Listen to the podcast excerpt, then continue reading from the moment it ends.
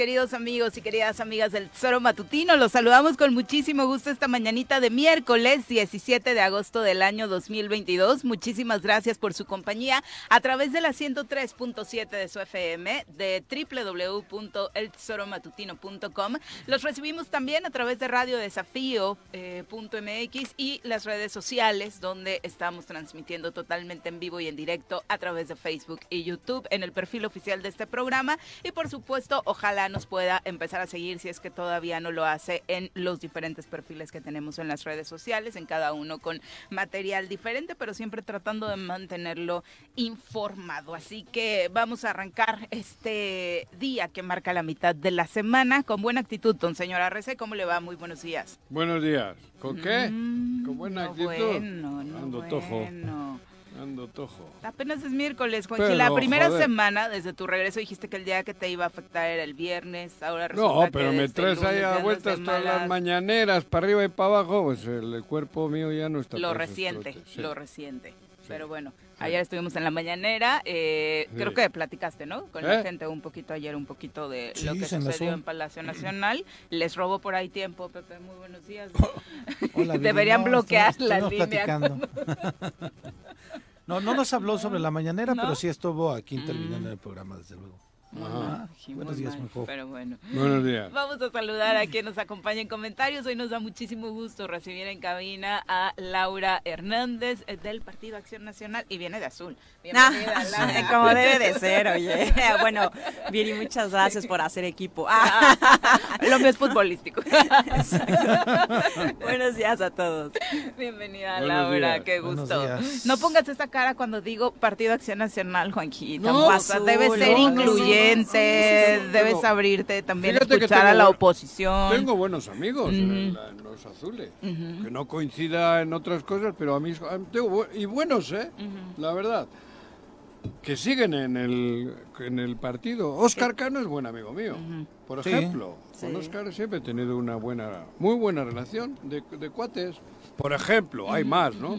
Ella, aunque aquí no me peleo, pero Y sigue que te considero que, considero que es una buena chica. Es que sabes que luego la diferencia también implica en que en temas ideológicos, por supuesto, pueden existir muchas Sí, diferencias, pero otra cosa también es que hay rubros de trabajo en la función Claro. pública que no implican asuntos ideológicos Claro. y solo se trata de cumplir con lo que Además, hacer la la- chamba, las la coincidencias y las diferencias no son absolutas, diría yo. Entonces hay cosas en las que coincides y hay cosas en las que difieres, pero No, nada es absoluto por en esta de vida todo está el y vamos ser a ser humano. más felices. Es correcto. Exactamente. ¿Eh? Exactamente. Por encima de todo yo también tengo muy humano. buenos amigos panistas. Sí, eh, cabrón. Unos ya no están Creo que, fíjate, en el PAN, fíjate, pero y lo he este, dicho aquí en ahí. repetidas ocasiones, no será la primera vez que lo voy a decir, ¿eh? Me parece a mí que es más firme el panista de pura cepa con, con, con, esas- con esa ideología que muchos oportunistas que andan brincando de un sitio al otro Claro. buscando simplemente el, el hueso. Ujú. Sí, Claro. desde Lo luego. tengo claro, yo... Que se dicen socialdemócratas de izquierda avanzada y a la hora de no, la hora en los temas. joder, son más no, corruptos y votan más de mierda. ultraderecha, sí. Por eso, yo nací en una trinchera que no tiene nada que ver con la ideología del PAN, pero por- podría haber nacido en la misma trinchera del PAN y, y haber sido alimentado con esa ideología y seguramente tendría buenos amigos. Pero el ser de izquierda no equivale a que todo está poca madre, ¿eh?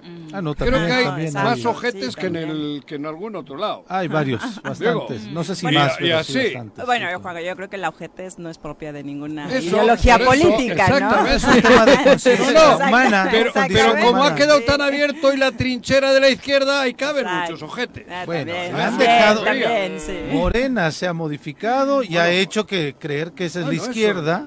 Que no es la izquierda. Bueno, en el PRD, ¿qué pasó? Ah, no, Así de- también. Deja de enviarles indirectas Sí, sí, sí. a Ulises. A mí me parece, más allá de los partidos políticos, la No, ¿le ideología, dije ojete a Ulises? porque en los partidos No. se ha... Ah, no era para él, perdón. No. No. Bueno, ¿qué tal?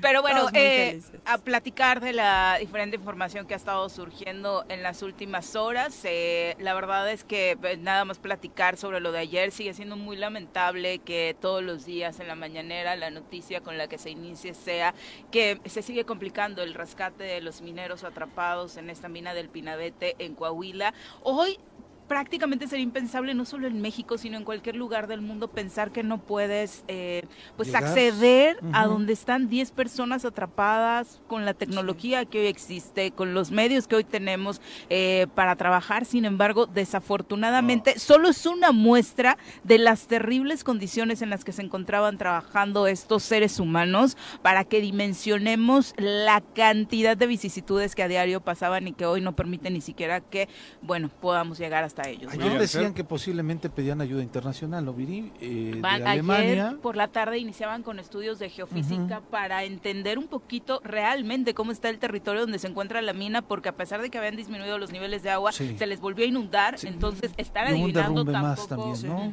tampoco era como lo, lo Es- ideal, ¿no? Oye, meterse en las entrañas de la madre tierra implica Es que los riesgos son altos. Si no les claro.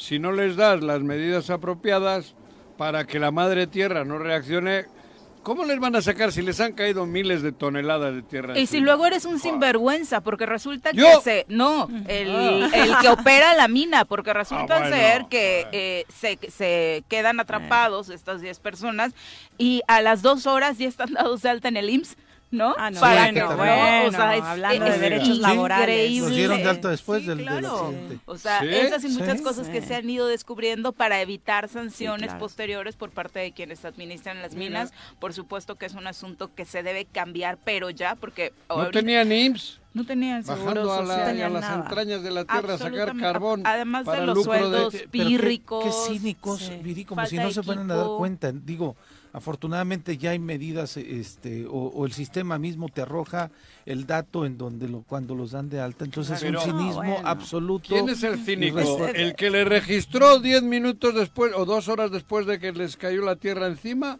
¿O los que le han permitido en México Las dos que cosas. se haga Las dos Son las Y cosas. estar cosas. operando las así. dos cosas. Claro. Las Aunque de pronto cosas. yo quiero pensar que la autoridad actuó de manera ¿Qué autoridad? de buena fe, quien los recibe, los registros.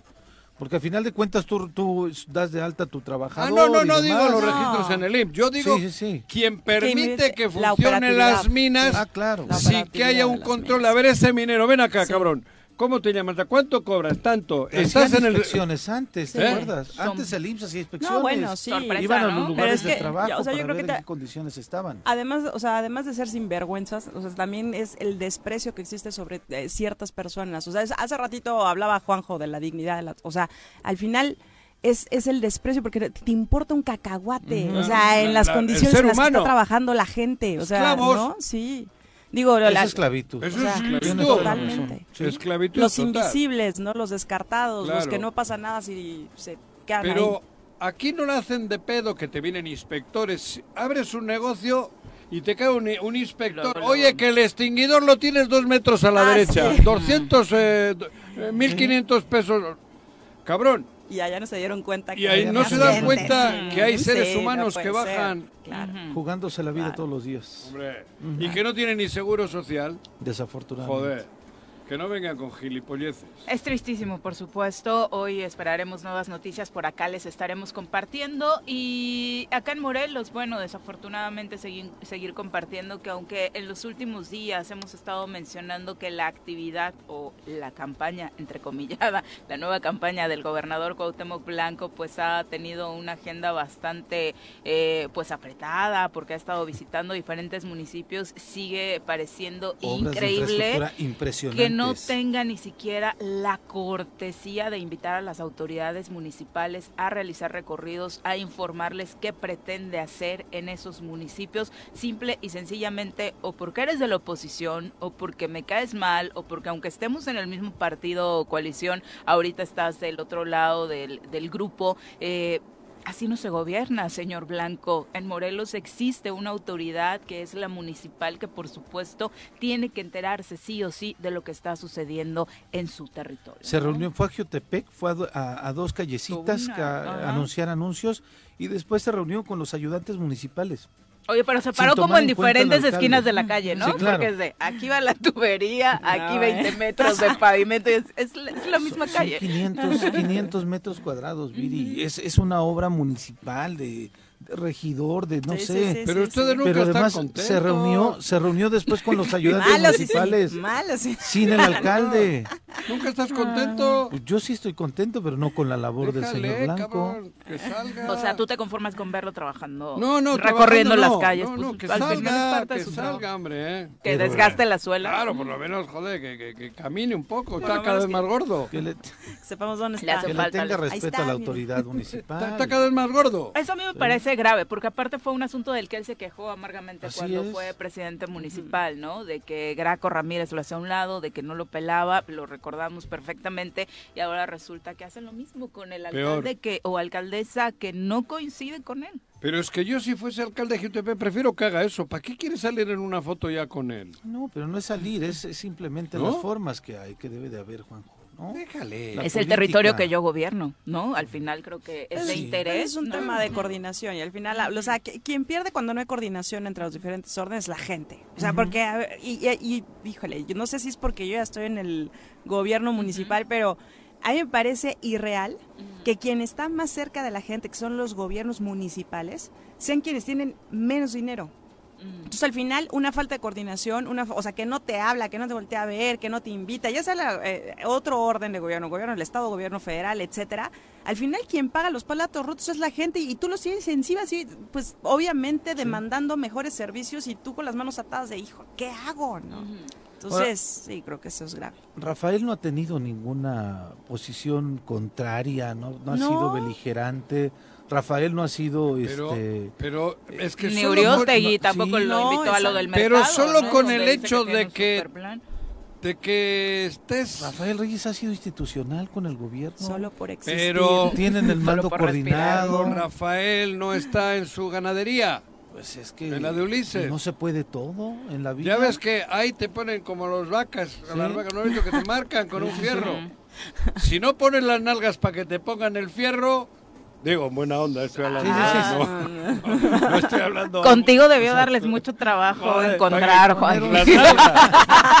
¿Dónde poner el sello? Ah, no te- ya, por eso, cabrón. Pero es eso. Pasa para acá que te vamos a poner el fierrito en tu nalga derecha. Pero y, no se puede y no, todo. pues hay quien dice que no. No, no, yo no, a mí no me marques, güey. Solo con eso ya hay bronca.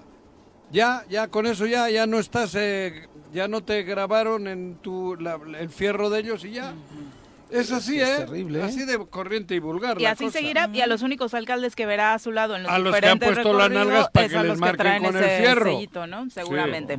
O a los que va convenciendo para que se dejen ponerlo. Pero vámonos a nuestra primera pausa. Son las 7 con 15 de la mañana. Hay una buena noticia. Joder, el de Sochi. ¿Ya tiene el sello? Joder, creo que las dos. Ahí sí va. Sí, Pero ese no es del partido, ¿no? No, No, y es del PRI.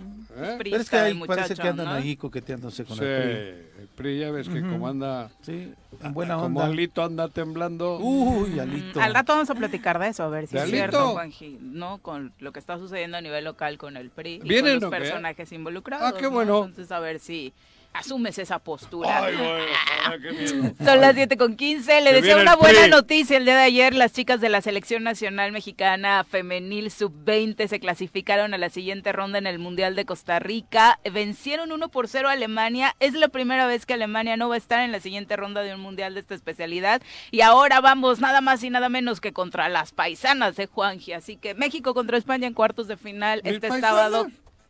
Sí, ¿con quién vas, Juanji? Yo a México. México, España. ¿Sí? Joder, cabrón. Ok. Preguntar también. Vamos, México. Voy a México, claro. Volvemos. México, sin duda. Bueno, bueno, Bueno. Bueno, ¿quién habla? El choro matutino, buenos días. Contáctanos, dinos tus comentarios, opiniones, saludos o el choro que nos quieras echar. Márcanos a cabina 311 6050.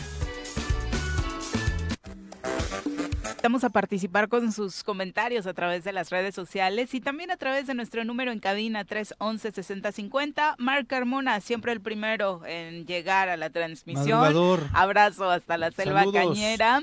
El profesor Arnaldo Pozas dice, buenos días. Ayer Juanjo comentaba de los equipos de tercera división de fútbol. Antier, ¿no? Que decías que en Morelos Sí, tenemos eh, bastantes haciendo un esfuerzo pues, individual eh, por parte de quien le apostó a estos proyectos y dice que eso por supuesto merece un gran reconocimiento reconocimiento de los morelenses y que ayer escuchó pique deportivo y que estuvo un gran coach morelense, Alberto Miranda, que representará a nuestro país en baloncesto eh, con una gran trayectoria y por supuesto que hay muchos esfuerzos que deben dimensionarse, ¿no? En ese sentido de quienes dedican tiempo y aporte económico, pues con un esfuerzo individual para salir adelante y bueno, en el caso También de... hay de el este lado oscuro en eso, ¿eh? pero mejor no tocarlo, porque sí hay gente que lucra. Sí, claro. Pero bueno, lo importante es que hay jóvenes jugando al fútbol, siete equipos de la Liga TDP, la tercera división, que creo que es histórico.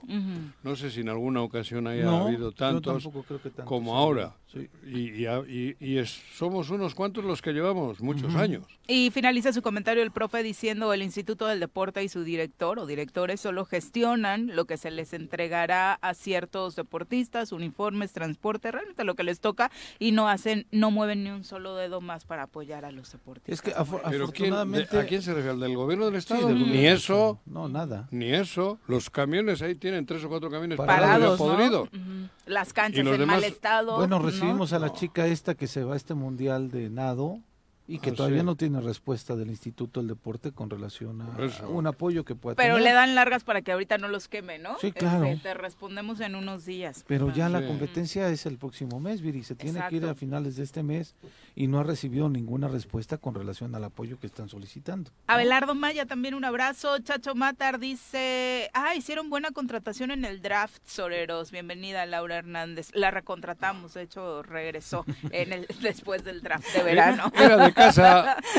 La soltamos un ratito por ahí. ya Vicky. Jarquín, un abrazo. Eh, digo, obviamente por eh, la labor que estás desempeñando ahora hay algunas preguntas del público. Pregunta cómo Ah, va. caray. ¿Hay rehabilitación del Parque Denver? Creo que no es el tema que te corresponde. No, bueno, tal, sí. Pero pregunta por acá Richard Posas ¿Cuál cómo va. Sí, nos, nos toca administrar también Parque Denver. En. Aguatlán, ¿no? ese? Es el de Sí, el de Aguatlán. Este, ¿Dónde está en, en Aguatlán. ¿Dónde están las casas Geo? Geo, ah, ahí Geo, arriba. Sí, sí. Ujú. No me acuerdo Exacto. Ese es. parque normalmente va. bien administrado, ¿no? Es un Por espacio deportivo. incluso. Sí, bueno, ese es un ese es un ejemplo, ¿no? De cómo tenemos que ir transitando. Yo creo que es gobierno y sociedad civil, porque es la sociedad civil quien ha estado, este, ahí al, al pendiente. Y bueno, estamos en acuerdo con los vecinos, se está rehabilitando, están haciendo algunas mejoras, pero se está usando de manera cotidiana y tenemos actividades los fines de semana. Perfecto. Vamos a darle un repaso a la información nacional. Las nacionales, en el nacionales, que dice Reforma, Crónica y el Milenio, que dice el Excelsior, Jornada Universal. ¿Qué pasa por aquí? Juanjo. ¿Qué pasa por allá? ¿Qué pasa por aquí? Juanjo. ¿Qué pasa por allá? Si hasta los. Ya suman 42 detenidos por terrorismo en Guanajuato. El gobierno estatal no lo pensó dos veces. Quienes provoquen incendios o detonen autos o establecimientos con explosivos usando el fuego para atemorizar a la población deberán ser juzgados como terroristas. Y bajo ese criterio de mano dura contra quien afecte la paz social de los guanajuatenses, desde hace ya una década se ha aplicado por primera vez esta ley. Se detuvieron a 69 personas después de los hechos violentos de los últimos días y 42 de estas eh, están siendo juzgadas por terrorismo. En un reporte interno de la Fiscalía local se habla precisamente de que eh, fue desde 2012 hasta el pasado 15 de agosto con las recientes aprehensiones tras los incendios que provocaron en Oxos, sicarios del cártel Jalisco Nueva Federación. Eh, han sido detenidas las personas que algunas fueron atrapadas in situ, otras después de investigaciones y la justicia les aplicará la ley calificándolos de terroristas. Se trata de delincuentes de distinto nivel, desde sicarios del crimen organizado o jóvenes de reciente ingreso a quienes les asignan estas, estas misiones y eh, la ley contempla también juzgar hasta pobladores que formen parte de la base social de estos grupos por provocar incendios para frenar operativos de seguridad y proteger en ese Ahí caso vaca, al ¿no? líder local José Antonio Yepes Ortiz El Marro que eh, pues están terminando siendo tachados como terroristas. Y es que de- se- en- al menos en el gobierno federal no habían querido asumir que eh, o, o calificar estos Como eventos terrorismo. como, Como terrorismo. terrorismo. Claro. llama la atención que sea solamente, bueno, que sea el, la Fiscalía del Estado quien sí lo está calificando y lo está persiguiendo de esta forma. Imagino que las eh, penalidades van a ser mucho más graves que calificarla solamente como un acto de violencia y eh, me parece que es una determinación importante la que realiza este, este gobierno para poderle ir poniendo frenos. Son mensajes que se tienen que dar a la Sí. delincuencia y a la gente que está haciendo esto. Ayer yo compartía Son que en 15 Tijuana, años. sí, en 15 Tijuana a las personas, a de los sí. 19 cacho que, que detuvieron en Tijuana por situaciones similares, uno de los implicados mencionaba que les estaban pagando hasta 3 mil pesos por auto, No, bueno, no es nada. por quemado, automóvil, ¿no? sí quemado, Sí. pero hacían uso de gente que tiene Sí. un tema de adicción muy fuerte Sí. y que con ese dinero pues se les hacía fácil. Aquí te dan a realizar 400 por ir a votar. E incendias el Estado. Y la madre al Estado. De. ¿Te acuerdas lo que decían, el no sé, no, no sé si recuerdo si fue por el empresario de la feria o después eh, eh, cuando en plan de Ayala eh, matan a, Ah, a sí, esta también. persona o fue en el del Zócalo que decían Ujú. que El por hijo del 5 padre mil o habla tres- de- de cinco Chuy. mil pesos. ¿Eh? Sí. Por 5 mil pesos, sí. El, el Ah, La de Chuy, balacera el propio- del sí, Zócalo, sí. Creo que por 5 mil pesos. Imagínate nada más lo que vale una vida también para estos cuates. ¿no? Terrible, por supuesto. Desafortunadamente se suma en el país el periodista número 14 asesinado. La Fiscalía de Sonora confirmó el hallazgo de un cuerpo sin vida que coincide con la afiliación y tatuajes del periodista Juan Arjón López, reportado como desaparecido desde el pasado 9 de agosto en el municipio de San Luis Río, Colorado. Con este crimen, tan solo en el presente año suman 14 los periodistas asesinados en México. Juan Arjón es la segunda víctima en el estado de Sonora tras el as- el asesinato en Empalme de Jorge Luis Camero, director de- del medio Informativo, el pasado 22 de febrero. Juan Arjón era director de una página web eh, llamada ¿A qué le temes? Fue visto por última vez el 9 de agosto en un sitio de comida donde trabajaba también. La mañana del domingo, 14 de agosto, hubo labores de búsqueda colectiva, se unieron elementos de la Dirección de Seguridad Pública Municipal, de la Policía Estatal, madres buscadoras de San Luis, grupos de rescate y representantes también de medios de comunicación locales. En esta búsqueda se recorrió la zona desértica y lugares del valle en busca del reportero, quien pertenecía al grupo de comunicadores y periodistas independientes de la zona. El vehículo de Juan Arjón, originario del estado de Durango, fue encontrado estacionado frente a un centro de rehabilitación donde vivía de forma voluntaria. Él firmaba sus columnas como El sicario de la pluma e hizo su última publicación periodística el 2 de agosto escribiendo acerca de la recuperación de objetos robados y un presunto responsable detenido. Hay varias líneas de investigación, eh, según señala la, la fiscalía, entre ellas, por supuesto, su labor periodística.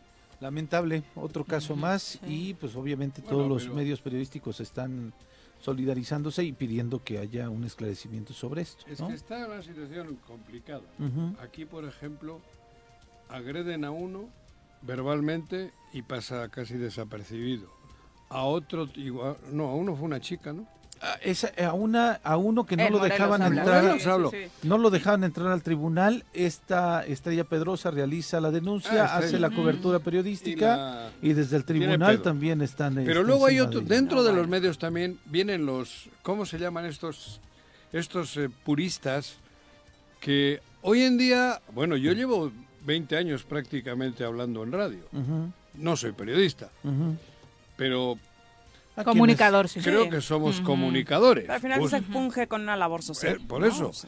Pero para algunos dicen, no, esos ojetes no tienen que estar, no, solo eh, cuí- cuídennos solo a nosotros y cosas como la... He Lo leído hace poco, no, ¿eh? pero Sí. lo escuchamos en la última reunión que tuvimos con Encinas, donde Ah, estuvieron sí. invitados Ah, varios ya. comunicadores de Morelos y desafortunadamente escuchabas a personas diciendo, ay, es que pues para que entres al mecanismo, para que tengas Sí, esta cobertura de defensa de tus derechos, tráeme tu título, ¿no? Pero por Sí. parte de la autoridad, no. No, o de no, otros no, los colegas. Sí, periodistas, De los ¿no? propios estos que No, no, creen bueno. que los hizo No, bueno. Diosito, ¿no, cabrón? Ya sienten como cadeneros. Y sabes, ni siquiera eh, es un señalamiento sobre nosotros, No, sino es incluso otro Cadenero compañero. Ándale. Sí. Otro, otro co- como cadenero de antro, dice Laura. Ah, otro compañero periodista le decía, la gente de nuestra generación entraba esto no tras haber terminado una carrera de periodismo que ni existía en Conozco ese momento. ¿no? compañeros de toda la vida que se han dedicado, familias enteras que se han dedicado al periodismo que no que no tenían estudios para periodistas, pero Claro. que eran y lo hicieron de una manera ejemplar. Uno de ellos, José Luis García Tapia, ¿no? Que lo hacían de manera Pero- ejemplar, años dedicándose a ello Pepe. y Pero además no es meterme en esa dinámica, ¿no? Porque lo primero que deberían de combatir es el chayote, Para empezar, para empezar. O que trabajan a partir del chayote. Que se- por eso te digo. Porque muchos de los que, que- descalifican ahora Ajá, están trabajando chayoteros, bajo- chayoteros, sí, chayoteros. Y Plumas que se van a con el mejor postor. Y, eh, y siguiendo O- esa línea, exactamente. Y luego, por culpa de esas declaraciones, incluso de algunos de los medios, del, del gremio, perdón, ocurren cosas que, que eso, hay gente que... Uno de esos creo que no era periodista titulado. El que claro. lo dijo creo que no. Eso. De hecho. No, pero hablo de los muertos. Ah, Al- claro. Son Sí, sí, sí. comunicadores. Ah, no, Claro, por supuesto. sí. Han perdido la vida muchas personas que no Que no tienen el necesariamente ingresaron al Ajá. tema del periodismo tras haber Pero hoy con la tecnología y con las posibilidades que da la ciencia, cabrón, ser comunicólogo creo que ya tiene implica también Claro. pedo. Y además, a ver, yo creo que, o sea, el ambiente no está, o sea, para andarse peleando de que si Claro, tú sí, si tú no, eso. no sé qué, es, o sea, ya- la hay amenaza unidad- está si no hay unidad al interior. Me Exacto, en que te preocupe más si tienes título que la seguridad de quien está al lado. Hay, Exactamente. hay sí. dos casos en Morelos o tres ahora que están vigentes y ahí deberían de estar, to- deberíamos de estar todos unidos. Solidarizados. Los del título y los, Y sin, los del sin título, título. los que ejercemos de alguna manera la posibilidad de escribir o hablar. Sí, uno de ellos es Marco Vallejo, que el director de transporte fue quien lo amenazó justo en torno a la... Y conocemos al la- director del claro, transporte. Eduardo Galás, ¿no? Galán, lo ahí. conocemos. que no lo ha negado, pues tampoco, ¿no? Pero es igual, hay que haya, pero el gremio, el Sí, gremio claro, tendría debería que estar, estar más unido, debería de es. estar solidario sin Claro. poner ninguna ninguna, Ninguna condicionante y tampoco poner sobre la mesa de, ay, es que me caes mal, ay, es Exacto. que tu medio y el mío. Ah, no, el choro, coinciden". no, y, le- y mames. luego se El tema de la clase seguridad. política. Ah, Ay, bola de grillos y politizan todos. Lamentable, pero bueno. Sí. Bueno, Afortunadamente no son todos, y hay trabajos eh, extraordinarios. pero se ven mal. eh, de otros Sí, periodistas que afortunadamente se han encargado de denunciar todos estos temas a pesar de incluso arriesgarse y sufrir el propio Claro. peso, como es el caso de la compañera Estrella Pedrosa. No nos metemos con realizar los este tipo de chayoteros. denuncias ha, ha Cada vivido uno que haga con su pluma lo que quiera. Pero, pero que respeten también a todo el que está ejerciendo la profesión sin, a- digo, Bueno, a sin haber Manuel. tenido que, sin haber podido estudiar, porque supongo que nos gustaría haber estudiado todo. Sí, claro, a Manuel lo asesinaron. Aquí en la estación, este que tenía el portal de PM, se que no era Viri, periodista. PM de. Temisco, decían que no era periodista y demás, pero hacía una labor periodística interesante. A ¿eh? veces era más envidia de algunos que tienen cuatro vistas en sus videos Sí, y el señor no. tenía miles. ¿no? Pero lo asesinaron, Y ¿eh? Sí, claro. Y no sabemos quién lo asesinó y no Claro. sabemos en qué causa lo asesinaron, pero era una persona que estaba ejerciendo una labor de comunicación. Y si tenías otra información en torno a su trabajo, denúnciala. Claro. No, Claro. o sea, qué miedo que a quien estás denunciando por X, Y, incluso delitos, permitas que esté dentro de tu gremio, ¿no? Pones una denuncia al respecto y dices, esta persona Entonces, no. a ver no quién que- cierra la puerta. No hasta que pasa lo que pasa, Ahí está ¿no? la bronca. Y entonces a ver quién cierra la puerta, Viri. Porque yo Pero no puedes a hablar más de por uno. hablar. ¿Eh? No No, pueden hablar no, por no, hablar. ni- por eso. Pero esos que hablan, o algunos de los que hablan, creo que son los que más cerradita tienen que tener la boca y el culo. La Pues sí. boca, que es lo que nos interesa. No, lo demás, sí, cada Sí, quien. pero las dos cosas. Que cierren las dos cosas. Son las... Porque, porque amenazan, e insultan y agreden por el simple hecho de decir parte que son periodistas. Sí. Sí, no, no amigos, no. Eso se tiene que acabar ya. Nos tenemos que respetar todos. Vámonos a una pausa. todos. Son Más al que le han amenazado o más el que tiene problemas. Solidaridad, Claro. mínimo Solidaridad. empatía y solidaridad. No es momento de decir no es periodista. Son las 7.34, volvemos. Gracias por continuar con nosotros. Eh, por supuesto, seguimos con algunos mensajitos del público. Silvia Sabino, muchas gracias por acompañarnos. Eh, Ángel también dice, se debe analizar a fondo en general lo que está sucediendo con la seguridad en el país. Eh, me parece, dice Ángel, que AMLO ha fallado eh, con el tema de la seguridad. Pues a nivel nacional, desafortunadamente, hasta que las escenas no cambien, no dejemos de ver estas, eh, pues por Joder. supuesto, escenas de terror, porque no son Esto otra no es- cosa. O sea, escuchar las narraciones de gente que es bajada de su auto, que se lo incendian, nada más porque la te tocó y me indicaron quemar tres autos, ¿no? O sea, Digo, lo falló, joder. ¿Quién no falla hoy en el tema de seguridad? Está podrido el país. Digo, yo no, no sé, no voy a defender a AMLO en ese caso porque sin duda alguna que estamos hechos mierda. Pero soluciona este asunto. A ver quién tiene. De la noche a la mañana esto es imposible. Hemos dejado que el país esté contaminado. Que nosotros hemos dejado, nosotros somos cómplices. Yo me incluyo, ¿eh? Bueno, claro que me incluyo, cabrón. Hemos permitido que el país evolucione hacia donde estamos. No, ya AMLO, AMLO, pues probablemente otro haría otras cosas. Lulú Ramírez. Pero no hay forma humana de que esto en 10 años esté como debe de ser. No, y menos con la cultura del narco, si me lo permites, ¿eh? En la Claro. que todos somos partícipes, No, ¿no? pues Las eso- series, la To- idolatría. eso, ¿no? La música. las Sí, sí, sí, sí, telenovelas, estamos, los ¿no? rock, la- la- aplaudiendo, digo, la- pero como dice Viri, nos esto. queman el carro y entonces... y lo que viene, No, o sea, exactamente. porque Por las nuevas generaciones y esta generación que Exactamente. ya creció ¿Cómo- en medio de la guerra esto? del narcotráfico. Si, si los niños de 14, 15 años Es lo están, que quieren Lo que aspiran ser. es es- eso. están metidos claro. en... No es algo nuevo, ¿no? Desde ¿Qué, hace qué- ya algunos qué años AMLO era o eso. qué Felipe Calderón o quien quiera, quién va a salvar de esto? Joder, esto es a medio plazo.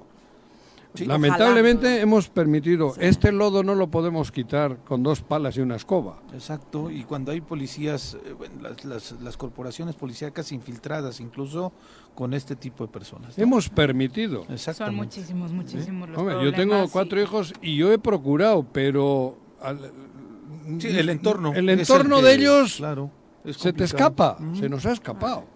Tenemos un país jodido. Sí, donde la juventud. Por eso hablaba yo hace poco. Tenemos siete equipos de fútbol aquí, de tercera. Por 30, échale por 30, 210. ¿no? Chavos que están 210 haciendo chavos, por lo menos que sabes que están haciendo deporte y tienen una ilusión. Exacto. Si todos hubiésemos. Y que de pronto no es suficiente, ¿no, Juanjo? Ah, O no, es- no, es darles no. eso y Sí. más. Claro, Sí, eso es Hablamos que de es un este, cóctel de este jugador del Sí. Zacatepec que, eh, que tenía todo para ser un crack y que lo detienen en Argentina porque se metió a saltar a una casa. Yo no lo concibo, o sea, yo veo, yo, yo me quedé bases. con el jugador Bueno. de fútbol con el que entrenaba todo el tiempo, Bueno, con pero el es que, que se entregaba a un llegan, tocan la puerta y no les dan apoyos también, ¿no? Lo que hace rato estábamos diciendo, ¿no? Es- va más Son allá, las pues. siete. Hablo lo que ha con- dicho ese que AMLO, Ángel. AMLO no ha podido. Sí, no no. puede. Joder, es Creo que que no hemos podido como sociedad. hay que ir limpiando, pero no hay forma. 7 con 42 de la mañana vamos a entrevista. Ya nos acompaña a través de la línea telefónica el diputado local por el PRI, Eliasip Polanco, a quien recibimos con muchísimo gusto en este espacio. Diputado, ¿cómo te va? Muy buenos días.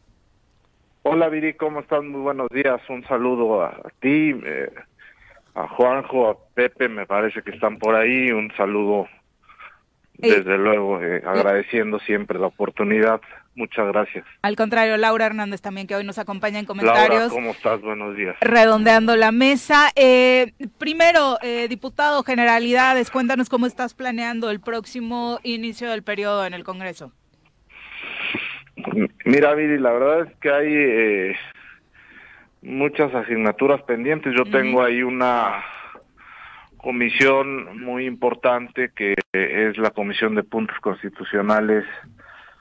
Eh, y bueno, tenemos eh, pendientes, por decirte algo, temas como la eh, dictaminación eh, del aborto, por decirte una entre entre muchas otras no tenemos que eh, homologar también muchas leyes federales este que tenemos ahí pendientes revisar el tema eh, que se vienen dando también ahora eh, mismo en, eh, con el tema de los indígenas eh, vaya la verdad es que tenemos mucho trabajo que dictaminar tuvimos este como tú bien sabes el año pasado muchos eh, contratiempos algunos problemas que nos no nos permitieron estar eh, dictaminando y, y bueno se atoró el proceso legislativo entonces no pudimos estar subiendo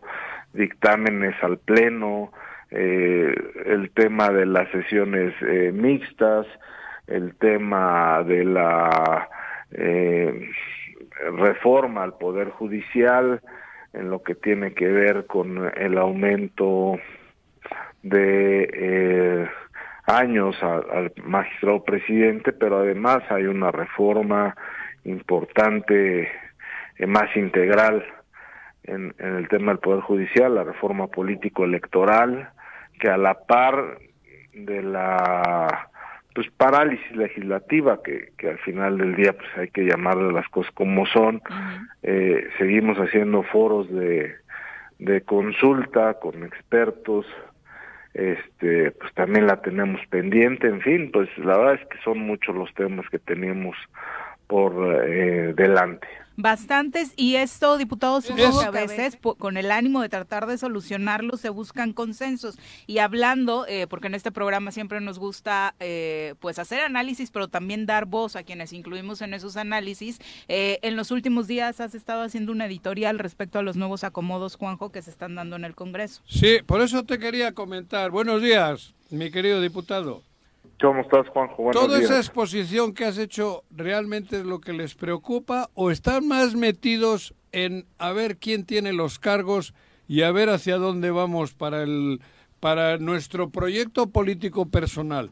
Te lo digo porque suena por ahí que ya andan ustedes moviéndose para ver quién es el presidente del Congreso, si es, si, si, si la, la otra madre, no sé cómo se La llama, Junta la Política. Junta Política. Política, que tú quieres ser el presidente, que ya estáis dividiendo los grupos, que unos de allá vienen para acá.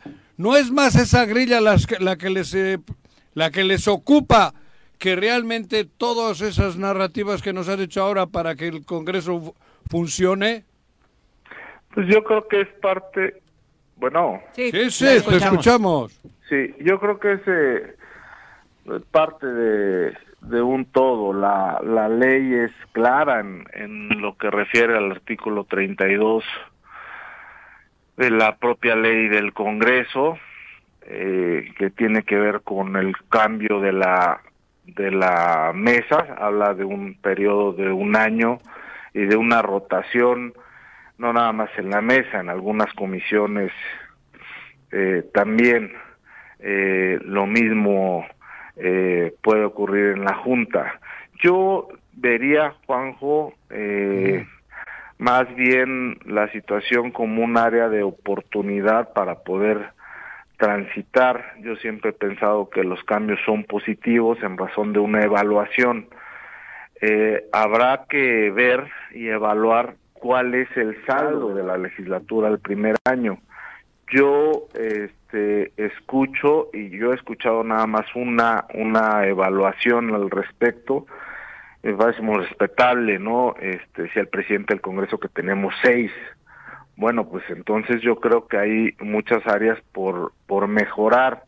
Entonces eh, creo que la oportunidad la tienen los 20 diputadas y diputados de poder encabezar estos eh, estos órganos al interior del Congreso. Al final del día, yo creo que lo más importante es generar consensos, no es dividir ni mucho menos.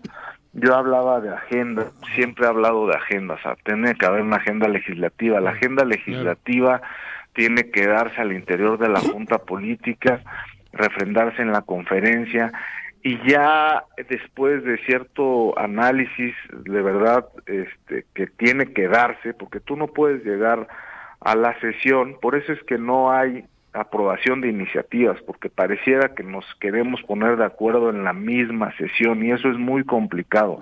Tiene que haber un trabajo previo un calvildeo previo y luego desde luego que la agenda política porque nosotros tenemos en el Congreso no todos pero sí la mayoría de posturas, ideologías, eh, pues algunos de, del partido que representamos, de la gente, de la región de donde es cada diputado. Entonces, eh, creo que al final del día eh, yo hablaría de áreas de oportunidad, creo que se puede mejorar. Este, Pero- pero, pero, bueno, pues al diputado, final del día son los diputados. que Esas áreas de oportunidad, esas áreas de oportunidad, ¿a cambio de qué?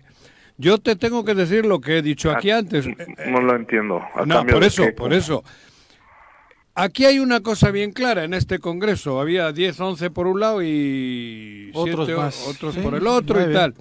Pero lo preocupante es que se vaya de un lado al otro por, eh, por intereses personales o mezquinos. A mí, la verdad, todo lo que has dicho, y como a lo- muchos de los ciudadanos, nos, nos preocupa, pero más nos preocupa que se vayan a tomar medidas, por ejemplo, El Ejecutivo está obsesionado en, en tumbarse al fiscal y tiene que pasar por el Congreso.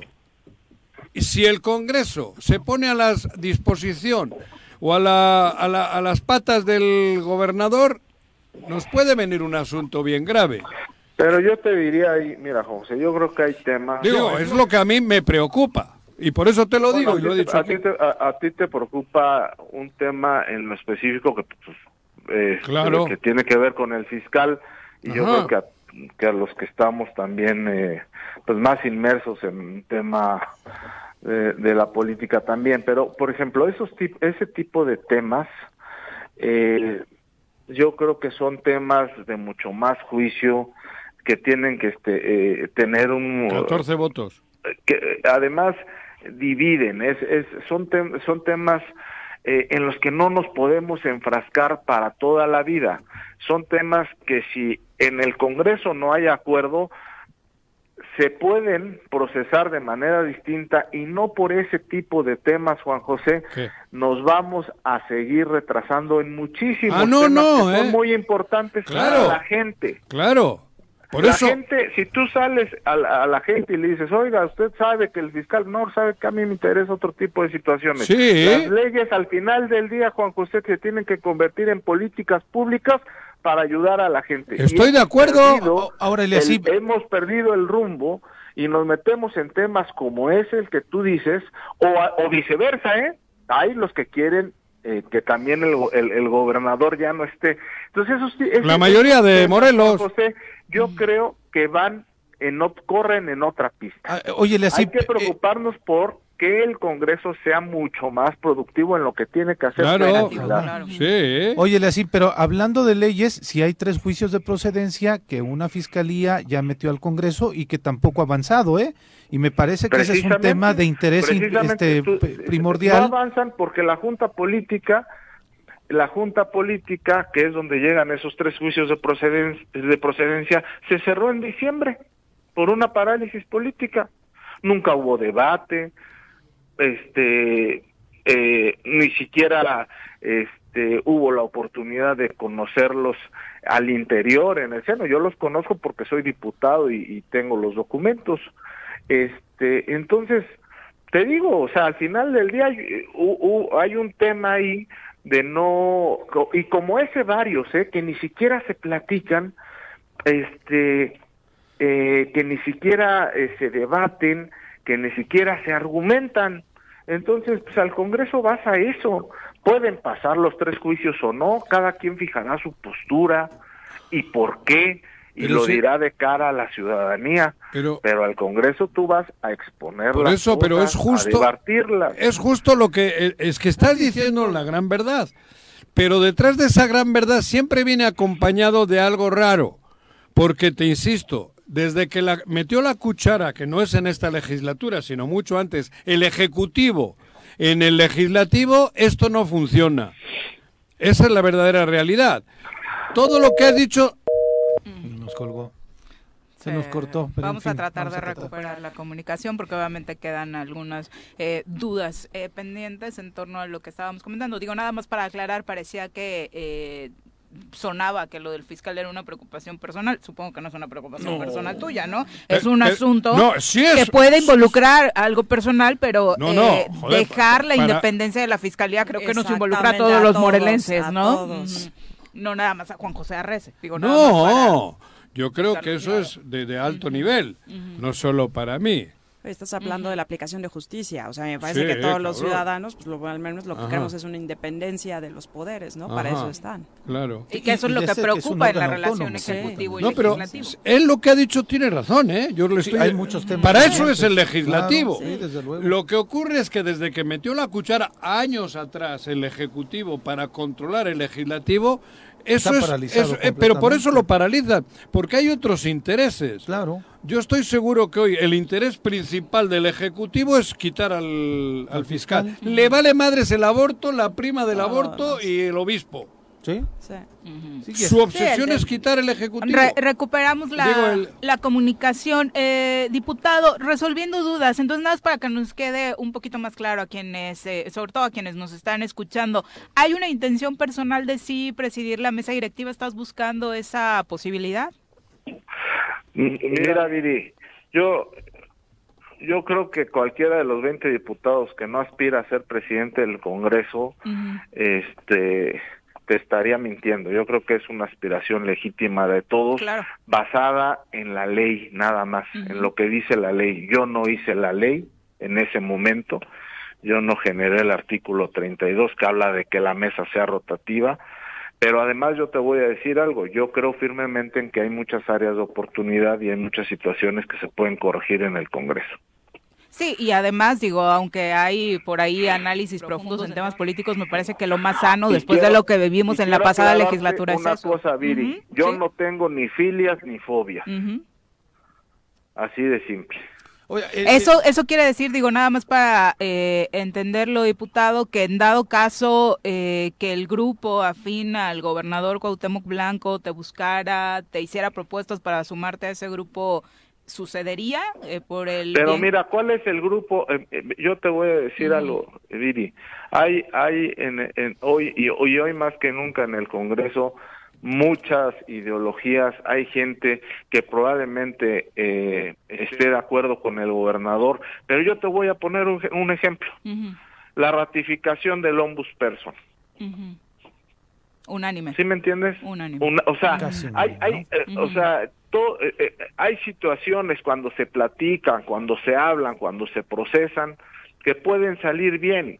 Y la mayoría estamos centrados en un solo tema, Viri. Hay muchísimos temas en los que el Congreso puede caminar, pero tiene que haber organización, tiene que haber directriz. Yo ahorita escuchaba, y nada, no quiero polemizar, pero antes, en, en, en el corte, antes de que yo entrara, hablaban del tema de inseguridad en el país. Es correcto. Y yo estoy de acuerdo con todo lo que dijeron ahí, pero que es un tema temporal y demás, pero tiene que haber una estrategia, desde luego. nada más. Y en el Congreso es lo mismo, tienes que crear agendas, así de simple. Ahora, hay yo cosas creo, en las diputado, que coincides y hay cosas en las que no. Bueno, dejemos en las que no para después y vamos a avanzar en las que sí. Laura. Y yo, yo creo que ahí tienen un gran reto, diputado eh, Laura Hernández. Buenos, días. Eh, Hola Laura, buenos días. que Yo justo creo que todo, toda esta parálisis que, que nos estás contando, todos estos dimes y diretes, la verdad es que eh, cada vez se están dañando mucho más la imagen de los diputados. Digo, de por sí, vamos a ser honestos, ya, ya, ya de por sí la tenemos bastante dañada, pero sí creo que, que esta legislatura en lo particular, con, la- con las diferencias que han tenido, con lo que se han estado gritando, el nivel de debate, sí creo que ha dejado mucho que, Que no desear a los ciudadanos, ¿no? Sí, sí, sí, exactamente. Entonces yo Es creo que ahí tienen que un, te un digo, doble Laura, o sea, eh, a ver, cuando me hablas de un cambio, yo, yo siempre pienso en un cambio como un área de mejora. Si tú me dices el Congreso está al 100, pues oye, Eliasid, qué loco, ¿no? Y qué loco los demás, porque hay más compañeros que aspiren a que la conducción vaya de una mejor manera. Yo te hablo de que los tres poderes son iguales, nada más con una diferencia. El legislativo regula el poder público. Entonces, es muy importante el poder estar generando puntos de acuerdo, el poder estar, lejan- eh, eh, eh, perdón, el poder estar generando legislación adecuada, actual, el poder ir avanzando. Hay temas que dividen y hay temas que corren en otra pista, así lo digo tal cual. Oye, Pero hay muchísimos otros en los cuales avanzar. Diputado- y que además, yo te diría, son mucho más sensibles para la gente. Ahora, en esta pluralidad que existe en el Congreso, me llama la atención que digas hace falta dirección. Me parece que me, me- me- me llama la atención que digas que hace falta dirección en el Congreso cuando eh, la pluralidad no, eh, o sea, no depende la dirección de un solo diputado, sino depende de los acuerdos que se vayan generando entre esa pluralidad. Tú Claro, estás tienes- criticando la tienes que tener situación. mesas de trabajo, Pepe, tiene que haber mesas de trabajo, tiene que haber agendas definidas para tratar todos los problemas. Sí, estoy de Para acuerdo. tratar, para tratar todo lo que se tenga que legislar. Ahorita tú Así mencionabas, tú mencionabas de la junta política que estuvo eh, acéfala por un acuerdo del que tú votaste. Tú votaste quitarle la, la coordinación política La a junta, Paola la junta Cruz. política La no junta. es la presidenta de la junta. Se la quitaron ustedes en un acuerdo que votaste Te en vuelvo diciembre. a repetir, la junta no es la presidenta de la junta. O sea, pudieron junta sesionar sin presidencia. ¿Sí me explico? La junta puede sesionar y debe de haber acuerdos y voluntades. Todo eso se tiene que generar en el acuerdo. Yo lo veo así. Ante este escenario, diputado, nos acostumbramos en la pasada legislatura, que G11, que G9, que si van, que si vienen. Hoy en día, ¿cómo se están dando las conversaciones? ¿Cómo, desafortunadamente, tenemos que hablar de eso? ¿Cómo están días. divididos los grupos? ¿Cuántos de cada Pues yo lado? te, yo te diría que no ha habido una reunión hasta el momento, a 15 días de entrar a, al Congreso, este eh, formal. No, no nos hemos reunido los diputados eh, para trazar agendas y creo que es parte de la de la pregunta o de la respuesta que me hacía Pepe. Este, pero bueno, yo espero que se den, pues hay, hay que ver por dónde vamos a empezar.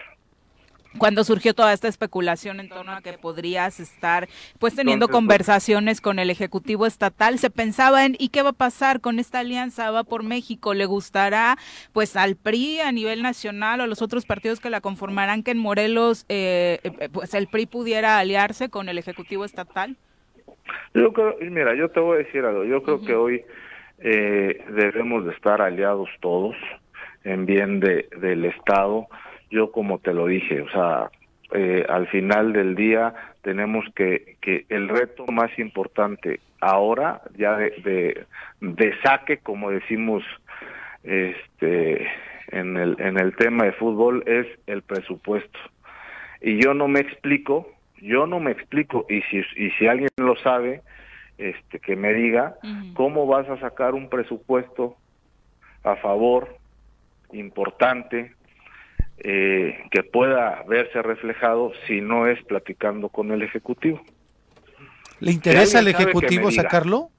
No, pero ¿Mande? ¿Le interesa al Ejecutivo sacar un presupuesto distinto? Pues no sé, Este, habría que preguntarle al ejecutivo, el Ejecutivo pero al legislativo yo creo que sí.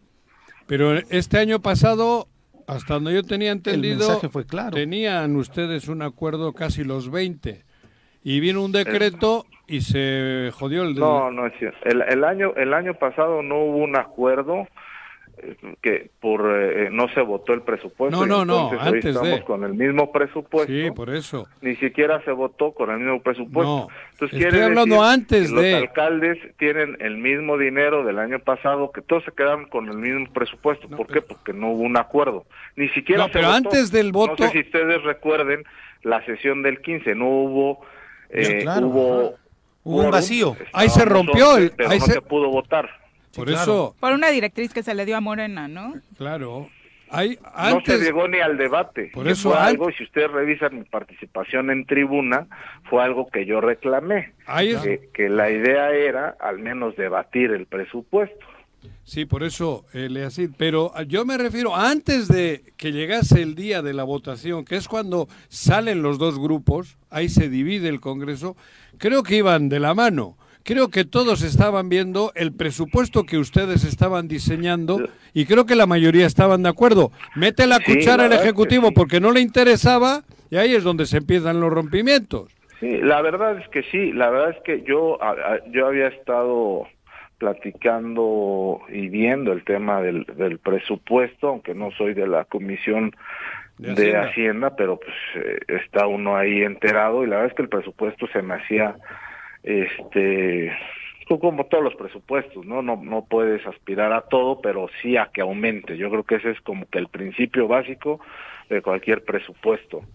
Entonces, este, al final, pues, como te digo, no hubo la posibilidad de ni de discutirlo ya en tribuna y, y a lo Ajá. que se aspira, me imagino que de parte de todos, es de que esta vez sea pues totalmente diferente, que podamos tener un presupuesto acorde a las necesidades y si bien es cierto que, que, que a lo mejor no, no el dinero nunca alcance, pues sí aumente, sobre todo en las partes más sensibles, eh, no de, de que se que, que hay que se necesitan y ustedes las conocen. Entonces, me regreso, o sea, no hay forma de no plantear un presupuesto. Si no platicas pues con el ejecutivo, me parece que ya se empieza a platicar. Pues llegan todos este eh, Con el, los el- judicial que hoy tiene un presupuesto yo creo que es el, el menor de los tres poderes con muchas necesidades y todo eso lo tienes que platicar con todos no te puedes cerrar Oye, diputado, con relación a lo del presupuesto, ahora que lo estás mencionando, ¿pondrías en la mesa otra vez este eh, fondo que pretendían manejar los diputados para este próximo año de presupuesto? 500 millones. ¿Los ¿Cuál 500 punto? millones? Este ¿Perdón? fondo que estaban proponiendo para que manejaran los diputados eh, de 500 millones, ¿lo, vol- lo volverías a poner en la mesa? Mira, yo creo que es un tema, como dicen en mi pueblo, que eh, los fondos son, son, yo, yo siempre eh, creo que son buenos, que pudieran haber abonado. Sin embargo, vamos a concentrarnos en los fondos que ya hay. Hay algunos fondos, está FIFODEPI, está Fidecom, este, y bueno, ya están creados, ya están ahí, bueno, pues vamos a ver de qué manera se nutren y se puede apoyar de mejor manera a la gente que pueda hacer uso de ellos. Entonces, este, vámonos a no complicar el, el, el asunto y vamos mejor viendo, como yo te lo he dicho desde que empezó la entrevista, cómo eh, abonar y no perder ya tiempo, a lo mejor en la creación, eh, hablo desde la ley, desde la iniciativa hasta la votación o aprobación de un fondo y vámonos con los que están. Yo no perdería el tiempo ahora en eso, ya perdimos un año, vámonos hacia adelante con lo que hay.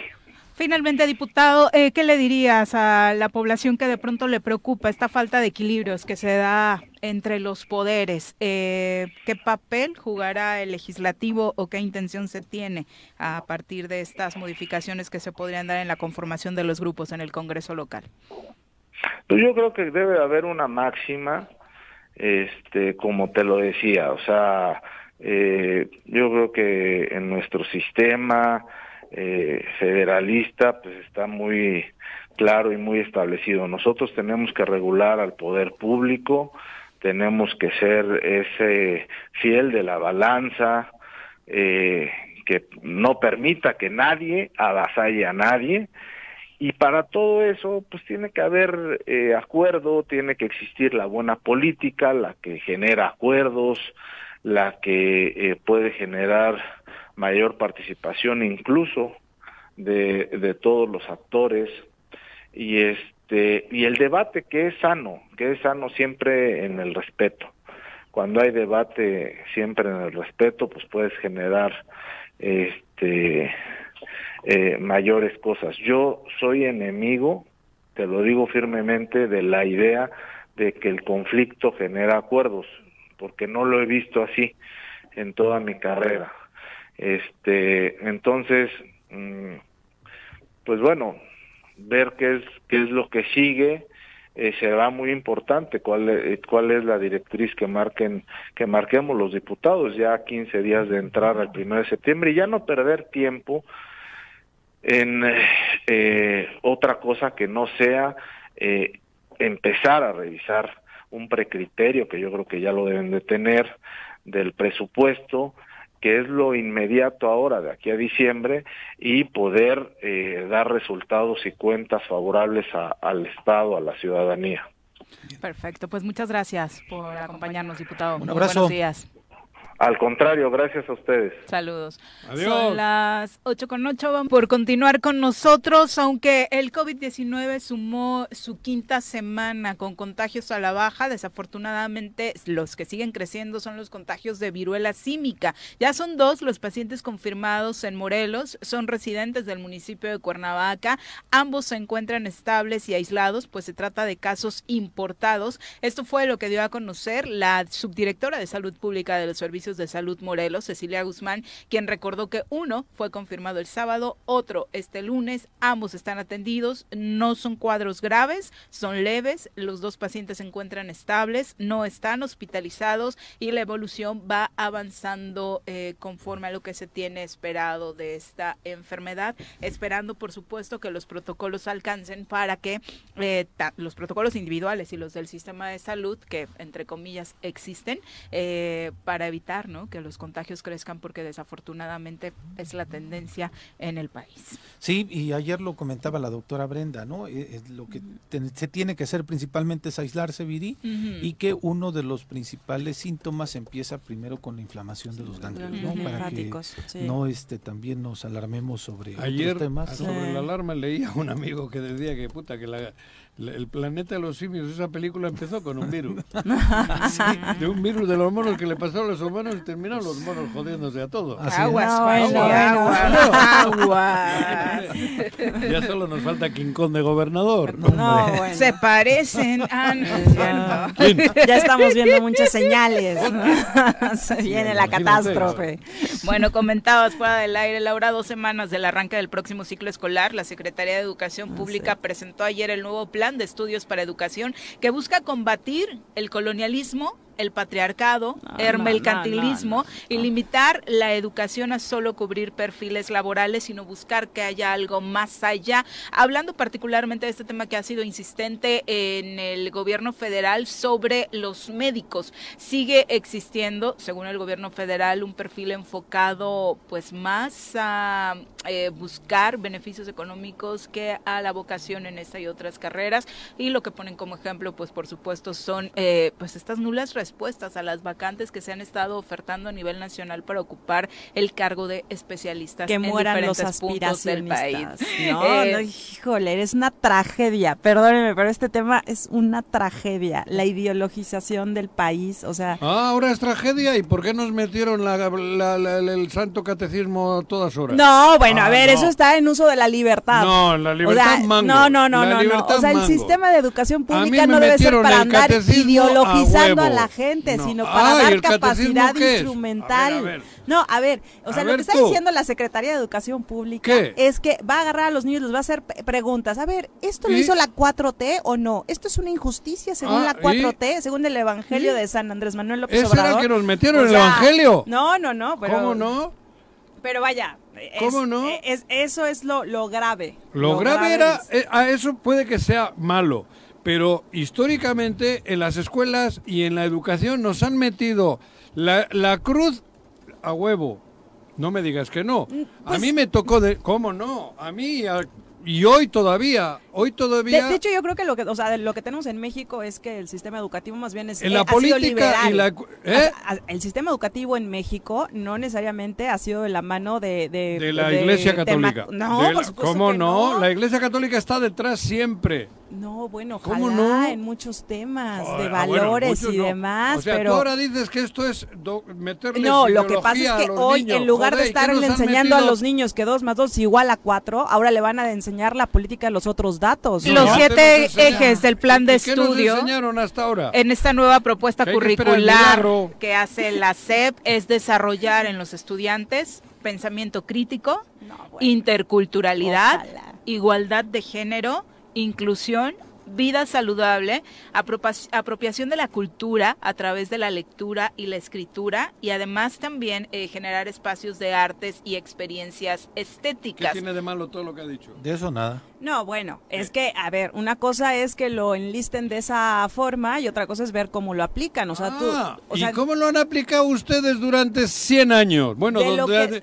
que- ¿en qué año vivimos? A ver, mi tema es. años. 2000. Que incorporen México- esos temas me parece bien. México, que la quema sí. de libros, por ejemplo, prohibir libros, como lo hacía de pronto algún secretario de Educación del PAN, reescribir la era historia, terrible. no, a ver, reescribir la historia de nuestro país y de repente excluir toda la, pa- o sea, toda una parte de la conquista que fue parte parte de la historia de México. Sí, es parte de o sea, la es decir, tienes que enseñarlo, tienes que enseñar, por supuesto, Pero un tema de libertad. con libertad. Y, y un tema de no capacidades instrumentales. México no es una isla, nuestros niños tienen que competir con otra gente. Es, es que por eso no competimos, porque la han tenido como una isla. No, bueno, yo... Ábrele, quítale las orejeras a nuestros niños. Lo que, eh, bueno, parte de lo que hemos estado incluso tratando de apoyar desde este programa y que sí nos encanta es que se desarrollara una estrategia nacional para la enseñanza de lenguas y culturas indígenas, bueno. afromexicanas en este nuevo plan de estudio. Bien. Hay una estrategia nacional para la educación que incluye eh, la inclusión, por supuesto, de grupos vulnerables, el respeto y demás, y una estrategia nacional para la atención a niñas, niños y adolescentes en situaciones de migración interna y externa, porque desafortunadamente hoy es una realidad para los menores. Eh, son las 8 con 19, seguiremos la discusión, por supuesto. Vamos ahora a nuestro reporte del clima. El reporte del clima semanal con Nuri Pavón.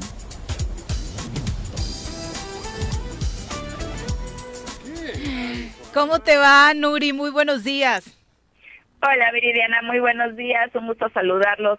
Saludos a todos tus compañeros y por supuesto al auditorio. Muchas gracias, Nuri. Oye, ya lluviecitas intensas esta semana, tal y como lo habías La del previsto. lunes, uf. Así es, Viridiana, ya eh, tenemos condiciones de precipitaciones importantes en lo que es el estado de Morelos. Ya nos hacía falta para recuperarnos de este déficit que veníamos arrastrando en, con respecto a las lluvias. Y lo que sería mm, el día de hoy, también ya lo que resta de la semana, se ve ya una disminución en, en la intensidad. Ya no Ujú. estaríamos esperando, se estuvieron presentando puntuales de 100 milímetros en lo que fue Puente de Ixtla durante el fin de semana. Eh, estuvimos eh, también teniendo máximos el día de ayer de 50, 60 milímetros y ya con respecto a las últimas 24 horas se notó la disminución y vamos a seguir con esta este rango de 5 a 25 milímetros en los siguientes días. Le vamos a dar continuidad ya a lo que sería la siguiente onda tropical. Eh, estaríamos ya en la onda tropical número 23. Esta todavía apenas se está aproximando a lo que es la península de Yucatán. Ahorita todavía eh, se localiza al sur de lo que es eh, Cuba. Eh, vamos a tener su desplazamiento hacia la península y vamos a, a darle seguimiento porque esta nueva onda tropical se prevé que nos deje nuevamente precipitaciones importantes en el estado de Morelos. Por lo mientras, en los siguientes días de 5 a 25 milímetros, ya lo que sería eh, la otra onda tropical, estaríamos esperando precipitaciones principalmente para lo que sería el fin de semana. Y las temperaturas eh, con respecto a lo que serían los siguientes días en la zona metropolitana de Cuernavaca, eh, vamos a estar esperando máximas entre 26, 27, vamos a tener una recuperación porque los últimos días la máxima se presentaba de 23 a 24 grados por la nubosidad que habíamos estado teniendo. Ya a partir de hoy vamos a tener una recuperación, eh, vamos a estar esperando estos rangos. En lo que es la zona de los altos de Morelos, Huitzilac, temperaturas máximas entre 21 y 22 grados. En la zona oriente Cuautla, temperaturas de 28 a 30 grados. Y en lo que es la zona sur Jojutla, temperaturas de 32 a 34 grados centígrados. Eh, lo que serían eh, las lluvias se van a estar esperando a partir de la tarde-noche. Lo que es el día de hoy no se espera, se extienden hacia la madrugada, se ve una madrugada tranquila con respecto a lluvias. Eh, vamos a estarles esperando, repito, principalmente a partir de lo que es la tarde. Eh, de, ya de manera puntual, hoy es eh, miércoles, eh, como mencioné, a partir del sábado y domingo, ya ahorita viendo lo que es la actualización, principalmente el día sábado, es que estaríamos esperando las lluvias ya por arriba de los 25 milímetros en el estado de Morelos. Ok, bueno, pues será una semana todavía intensita eh, respecto a este tema que muchos esperaban, por supuesto, particularmente la gente del campo, aunque llega pues retrasada la temporada de lluvias, eh, sirve, por supuesto que sirve. sí. Muchas gracias por el reporte, Nuri. Recuérdanos tus redes sociales. Sí, eh, por medio de Twitter, arroba con agua OCB, aquí vamos a estar teniendo una actualización de lo que sería el pronóstico del tiempo y nada más eh, de manera eh, puntual o de un dato, a pesar de que ya tuvimos lluvias estos días, vamos con respecto a, la, a lo que sería la media muy por debajo. en, en lo que es el mes de agosto, la media es de 212 milímetros y ya con todas estas lluvias que estamos teniendo, apenas llevamos 96 milímetros en promedio, entonces aún nos falta mucho y estamos ya a 17 de, de agosto, entonces a ver cómo vamos a estar quedando también con respecto a las lluvias de agosto. Muchas gracias, Nuri. Muy, buenos días. Saludos. Saludos.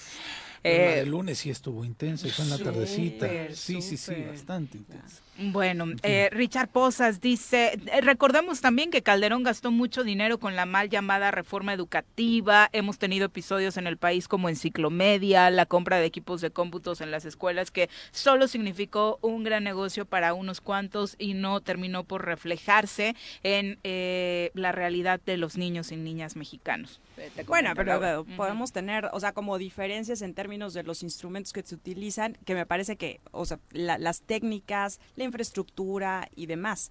Pero el contenido ideológico y el ver al sistema educativo como un esquema para ideologizar, ese Y- es mi ese es mi asunto. Ahora yo sé ¿Por que no? muchos ¿Qué te gobi- cri- o sea, que cada gobierno, digamos, trata de impregnar sus valores en sus políticas públicas, pero de eso a generarle un desastre a la, inf- o sea, a la niñez de Desastre es el que nos han generado, por eso estamos como estamos. No, a ver. Ana, ¿de quién es culpa todo esto? ¿De Andrés Manuel? ¿De la 4T? ¿De lo que está ocurriendo hoy en México?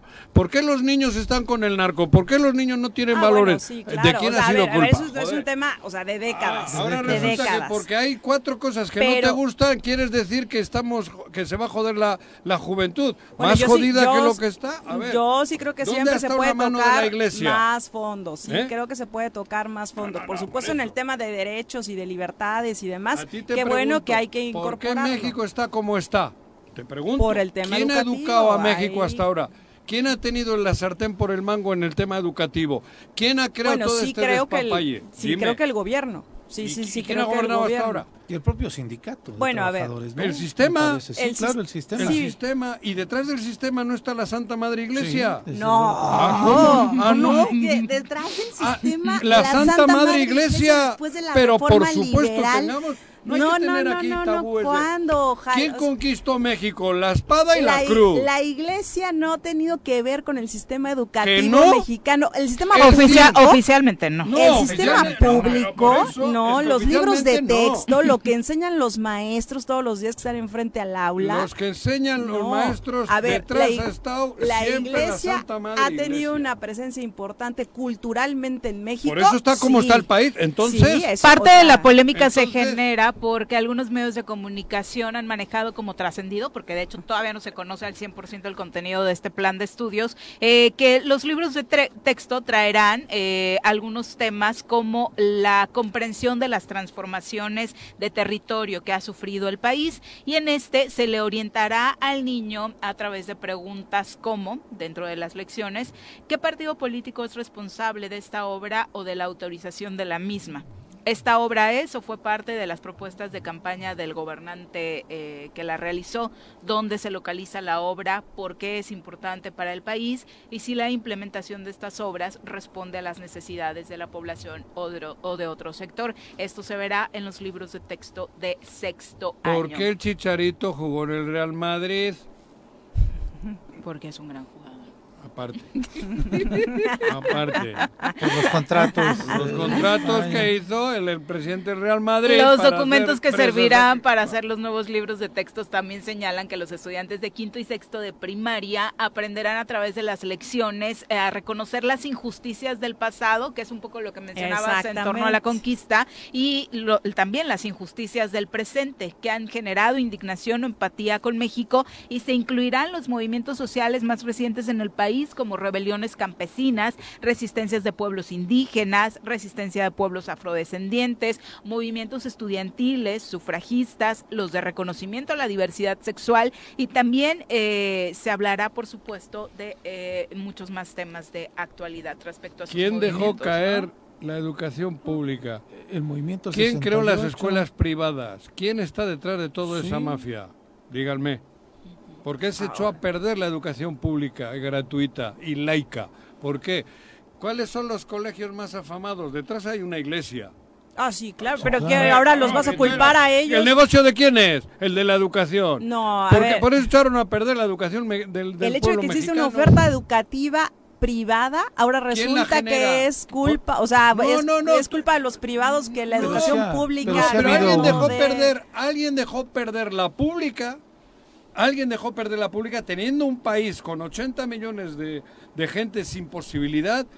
De, ahí está el país como está. ¿Por qué Bueno. dejaron de perder la educación pública de calidad, pues sí, laica, libre y, y- chingona? O sea, sí, sí, ¿Y quién creó luego los grandes emporios religiosos e- educativos? Ah, bueno, la, la iglesia el tiene ahí, Opus, el otro, el la Cristo iglesia Rey. tiene una oferta educativa y que si Y no por fue- eso dejaron caer. ¿Por qué permitió la iglesia que el pueblo mexicano no tenga un nivel permitió la iglesia, sacaron Claro, a la iglesia claro. patadas del sistema público, Claro. o sea, No, no, no, hay una, hay una estrategia Bueno, de en el Estado laico esa fue una, una noticia positiva, Sí, ¿no? claro. Que se separaran, Por claro, eso. en un Estado Sí, laico ¿por qué eso no es lo ideal, Pero ahora ¿no? resulta que sí- es culpa de la sí, iglesia. No, no, la, iglesia no, no, no, oferta educativa yo- privada no, es de Andrés, es que la culpa la tiene. Andrés Manuel. ¿No? La No, 4T tiene la culpa. No, bueno, de este, de este has contexto leído cuatro reglas y ya te has escandalizado. A ver, vamos a esperar a ver cómo vienen Pero plasmados en los libros de... como todos Bueno, los panistas es que si vemos, los- si vemos las mañaneras acusando a los aspiracionistas, ¿no? La cultura del esfuerzo. Oigan, no, no, no, ¿para, para qué quieren No, tener no, más no, dinero? ¿Para no qué quieren trabajar? ¿Para qué quieren No, estudiar no. en escuelas Nadie privadas? Oye, eso atenta contra una bueno. cultura, pues me parece... de- Lo ideal, hablando de la educación privada, sería Sí. que este país tuviera la educación privada como una opción y no como una principal necesidad porque la escuela pública no Ah, cumple con las funciones, supuesto, ¿no? exactamente. Eso es lo que Por necesitamos supuesto, en este país, yo poder ir la pública, sí. ¿Dónde va tu hijo hoy? eliminar las, las normales, donde eliminar normales, quitar presupuesto para las norm- normales superiores, donde el principal objetivo era crear maestros que ¿Qué pudieran ocurre tener ese don. La educación... La universidad en la ¿Cuántas- crisis. ¿Qué ¿cuántas capacidad tiene la universidad de la UAM? Pero no, No, solamente bueno, el hablando. 70% de los ¿Cuántas que hacen el examen no encuentran no una opción. ¿Cuántas la universidades del país están en crisis económica? ¿Las públicas? Exactamente. ¿Todas? Sí, sí, sí. No, la lucha debería ser esa, que la, la educación ¿Por qué pública Morelos no sea tiene la en, opción. en la educación pública la capacidad instalada para que todos los morelenses puedan estudiar? ¿Cuántas ¿Por escuelas? Y nadie se preocupa por eso, tiene que andar tocando Sí. puertas y rogando el rector en turno para que le den No, recursos. y los directores ¿no? de cada escuela primaria y de cada escuela secundaria tienen que andar mendigando ¿Y cua- casi casi recursos. ¿Y cuántas escuelas tocado. nuevas ha Sí, habido Sí, no. en los últimos años? No, No, ha habido no absolutamente hay, nada. no hay. La universidad ahora de que hacen en Sí, Yautepec, no. pero escuelas eh, eh, públicas Sí. nuevas no existen. Y parir ver, se siguen ver. pariendo, ¿eh? Sí, No, así sí, es. sí, Aquí simplemente, sigue por pariendo ejemplo, la, mundo, secundaria ¿eh? 1, que era una cosa, bueno, muy importante en la ciudad, ¿no? Hoy, o sea, desafortunadamente desmantelada, no tiene la capacidad de infraestructura para te digo, tener te- clases presenciales, o sea, eso es Ustedes una ya quieren tragedia. cortar. Déjenle. Dejen que hay otra posibilidad. Ustedes sigan con el Opus y con la Madrid. Y está bien, cabrón. Ay, ¿qué Ocho con tiene que ver 31. una cosa con la otra? Volvemos. Síganle, cabrón. 37 de la mañana, gracias por continuar con nosotros. Un abrazo, Javo Sotelo, Rodolfo Zamora, Virginia Colchado. Leonel Jaimes dice, bueno, está muy feliz porque Leonel creo que coincide con la Acción Nacional y está muy feliz de que tengamos, dice eh, a Laurita hoy en cabina. Bien, Entonces, bien, bien. ahí está. Sí, sí, sí, Leonel ahí este Otro de los feliz. depredadores que me quiere joder. Leonel, sí. Bueno, ¿no? Te Sí, puso me- un mensaje que no puedo repetir al Ya aire me en la foto con Lord Molecular. Me imaginé. Ya sabía que a- Un mensaje que sí. Oye, me, me Me reportan, que fuerte. los niños se acerquen a mí. me reportan por acá 14 días sin agua en Ampliación Maravillas, aquí en Cuernavaca. Desafortunadamente en algunos casos les ¿No- dicen no que la bomba ahí? está dañada o que hay una fuga, pero tienen ya 14 días sin agua. Ah, pues eso hay que avisar Están a esperando que ¿no? ojalá Pasamos el ojalá les- reporte. Sí, Sí. sí, sí. Porfa. Sí. en la Pero tenías otro anuncio importante. ah, algo de doblada, ¿no te hombre, enteré? es El, com- el comunicado de ayer de gobierno. ¿Qué fue lo de la doblada que me dijiste? No. Vergüenza. que el gobierno del estado emite un comunicado el día de hoy Ayer. Ayer, perdón. A ver, a ver, En escuchen. donde dicen, se realiza en Morelos doblaje de la novela turca Tierra Amarga. Ahí. Derivado de las gestiones que realiza la Secretaría de Turismo y Cultura por medio de la Comisión de Filmaciones en el impulso del talento morelense en las diferentes ramas cinematográficas, se concretó el doblaje de la exitosa telenovela turca eh, Tierra Amarga. ¿Y, dónde lo Y van a esto se realiza ¿Doblaje? aquí en la entidad. ¿En, en un estudio? Ah, que le- hay que mandarle- No se han enterado. A producción, si me ayudan, me mandan el link del panel de doblaje que hicimos eh, en el Tesoro Matutino, donde tuvimos acá las estrellas del doblaje en el país que curiosamente residen desde hace mucho tiempo en Cuernavaca Años. y que han realizado doblaje de No, series como Thundercats, como Don Gato y su pandilla, como todos los estrenos de películas que usted tiene en ese mente que vemos en las salas de personas cine en un estudio que... durante muchísimos años. Yo o creí que sea, lo de la doblada era... No, no, no, creo que no. Creo que no. otra cosa.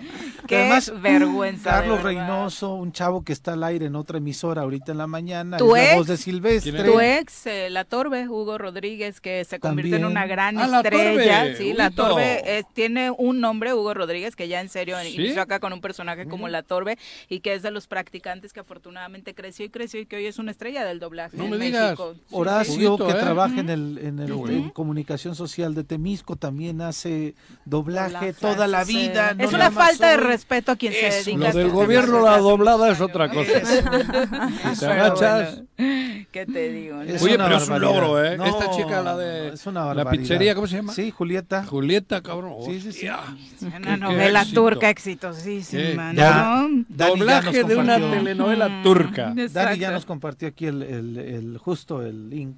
Ay, Del gracias, Dani, de porque él, or- él organizó exactamente y estuvo No, muy divertido. Vamos a subir, hombre. Ileana. Ancona, te saludamos con muchísimo gusto. Ya se encuentra en la línea telefónica Bien. precisamente para hablar de la Feria del Queso, el pan y el Ah. rompope en Tehuixtla. Ileana, ¿cómo te va? Muy buenos días. Buenos días, muy bien, gracias.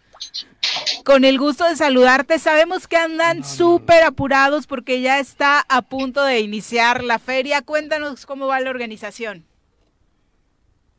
Este, la organización va bien. Ahorita ya se va a montar todos los stands. Por eso andamos muy apurados porque ya empieza mañana jueves 18 hasta el domingo 10 21, Oye, ¿es la edición número qué? Número 6.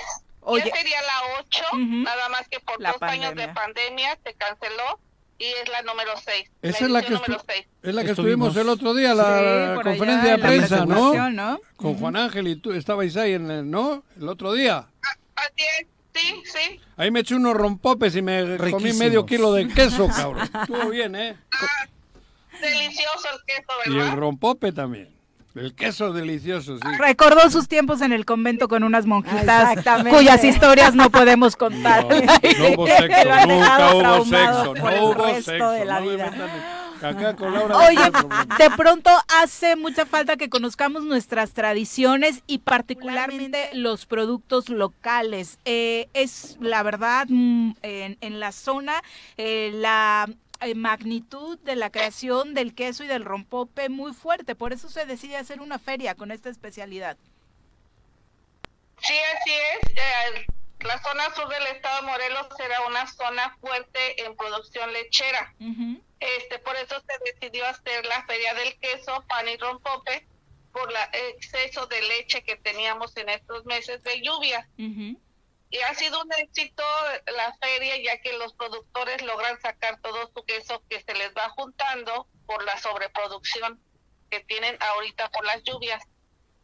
Oye, todo tipo de queso. De, Cuéntanos de sobre leche la de variedad. búfalo. ¿En serio? Viene un queso leche de búfalo, ¿verdad? Wow. O de búfala, bueno.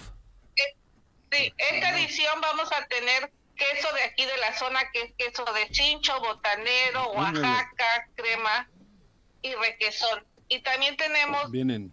nos van a acompañar de el estado de Veracruz, el queso de búfala, Ándale. es queso estilo parmesano. Vamos a tener también queso de cabra. Ese queso de cabra ha ganado muchos premios internacionales. Sierra Encantada. A la Sierra Encantada, exactamente. Ándale. Este, es que aquí los esperamos para que vengan a degustar todos nuestros productos. Vamos a tener rompope delicioso, pan, artesanía, Ándale. evento cultural. ¿Quién va, va a haber algún evento? El otro día va a estar la banda Tlayacapan, ¿escuché o no? No, ¿no? No, no, no vamos a tener. Tenemos un Siempre este, pone atención en las ruedas de prensa. Me confundo. Estaba comiendo queso. Es que ando como el gobernador, inauguro se todos llama los días. De Cameron, que son puros este, músicos del Politécnico Nacional de México. Ah, qué padre. ¿Ellos cuándo van a estar? Padre, qué co- Eso va a ser el sábado. Ah, qué bueno. Oye, ¿a qué hora nos recomiendas llegar eh, a la zona exactamente donde va a estar realizándose? La feria se lleva a cabo en la plaza cívica de la localidad de aquí de Tehuistla. Ajá. Y pueden llegar desde las 9 de la mañana hasta las 9 de la noche se acaba. Todo el día está concurrido. De las 5 en adelante empiezan los eventos culturales. De las 5 de la tarde. El otro día escuché que se venden miles de kilos. Es impresionante órale. la cantidad. O sea, sí significa una derrama económica ¿Cómo para no? los productores, eh, porque de pronto hay ferias que son para promoción, más kilos para venta. Venden muchos kilos, ¿verdad? No, no, a nosotros sí nos ha servido mucho como, este, en lo económico. Ujú. Es una derrama económica para todo el pueblo porque venden desde las tienditas, venden los del mercado, su, de- Ajá. su carne, todo el mundo vende y sí es una derrama importante para el pueblo. Claro. Perfecto, pues ahí está la invitación a disfrutar de esta feria y apoyar a la producción local que de pronto en algunos productos la verdad es que no le pedimos nada a nadie. Hay una calidad extraordinaria en Morelos. Muchísimas gracias, Iliana, y todo el éxito. Sí, aquí los esperamos en la Feria del Queso, Pan y Rompop que se lleva a cabo del 18 al 21 de agosto. Vengan a degustar nuestros productos que son 100% naturales, sin, libres de hormonas y conservadores. Exacto. Perfecto, Muy pues bien. muchísimas gracias. Ahí estaremos. Muy buenos Y a días. ustedes, aquí los esperamos. Claro Gracias. que sí.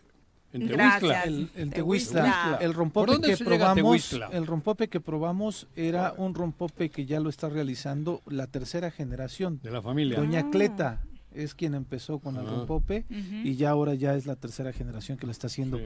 Pues si te vas por la autopista, te sales en la desviación hacia Teques y ahí te lleva el caminito directo hacia Tehuistla. ¿no? Ajá. Tehuistla. La siglo No, XXI. no, no hay que tomar ¿Es al- la siglo XXI? antes de la siglo XXI. La siglo XXI Ah, la, que sale a, después. la, a, a A Teques. Tequesquitengo, sí, sí, Por la vieja, La- por como la- si fueras hacia Acapulco, la del sol. Sí. ¿no? Vale mucho la Y ahí sales, en lugar de agarrar Sí. para Teques a la izquierda, tomas a la derecha Para- y ahí llegas a ¿pero ¿Cómo se Tehuistla. llama el municipio? Para... Tehuistla es Jojutla, es parte de Jojutla. Jojutla. Tehuistla es- ¿probaron el queso del búfala? De búfala. No, a mí ¿Todavía no llegaba? No, Sí. yo entendí Sí, de búfalo, lo- he dicho, ah, qué modernos. güey. ¿De dónde se las Por eso decían búfala. Le ordeña, güey. Por eso nos especificaron, es búfala. Búfala. Pero ¿te acuerdas? Pero que sí, ah, teníamos- cabrón? Pero sí lo probaron o ¿Por qué no lo dijo? probaron, ¿sí? ¿Y a qué Sí. sabe? Bueno, A no sé leche, si había pues el leche, un búfalo es una vaca. Ay, pero hay búfala. diferentes tipos de quesos. Pero a mí al principio dijo del el que presentó búfala. la- No, dijo de búfalo. No, Ah, dijo de búfala. Madre de Dios. Tengo que decirle a algún diputado que Sí. se vaya entrenando. Había confusión ahí de este. Dijo que como a parmesano, ¿no? Ajá. Tenía Es- como... Es leche. Ah, sí. un, bú- una- un búfalo es un, Sí, un- ¿verdad? Sí, pero una vaca, el, una búfala. el estilo que le dan, que o sea, Pero claro. estilo le dan, eso era importante Sí, saberlo. joder, pero te dice normalmente leche de vaca y va, identifica rápido. Pero este Pero de leche de búfala. búfalo dije, ay, güey. no, búfala, búfala. Pero era búfala. Sí, ¿Te sí. acuerdas que yo puse una casa Sí. así como de pendejo? ¡Oh! ¿Qué cara me quedó, eh? Sí, claro. ni atención pusiste, por lo que podemos ver, ¿no? Es que ¿sabes que qué? cuando ese, mismo día nos fuimos a, Tla- a Tlaltizapán Ah, sí. y ahí el alcalde sí anunció que iba la, la, la banda. Ah, ahí confundí, te digo. eso, que ando ese festival. inaugurando Es que Es que nos fuimos a Tehuistla y después a bueno. Tlaltizapán. ando inaugurando callecitas ya me confundo. Cabo Sotelo, un abrazo. Dice, hablando de doblaje, también, eh, por ejemplo, mi hermana, Rosalba Sotelo, que es de Cuernavaca, también es artista internacional de doblaje. Actualmente, eh, qué bueno que nos recuerdas, es la voz de Scarlett Johansson en Black mira. Widow, entre muchas más. Sería interesante volver a hacer, vamos a volver a organizar este espacio con con los actores de doblaje, ¿no? ¿no? Sí. Eh, pero hay que llamarle a la Secretaría de Turismo del Estado, no, para que nos ayude a gestionar, porque solo a través de que Te trae más rápido una pizza a que te gestione esa madre, güey. Todos los días No. se hace doblaje en Ay, Cuernavaca. No, no, no, qué horror. Son las barbaridad. 8 Sí. con 48. Vamos Doblada. ahora a los deportes. Las pelotas, las pelotas, las pelotas juega usted. No hay deporte en este mundo donde no las use usted. Las pelotas, las pelotas, las que sueña para usted. Son las de Ninelli, Niurka, Maradona y Pelé. Las pelotas, las pelotas, las pelotas, sabe usted. Son las mismas en Bilbao. Temisco,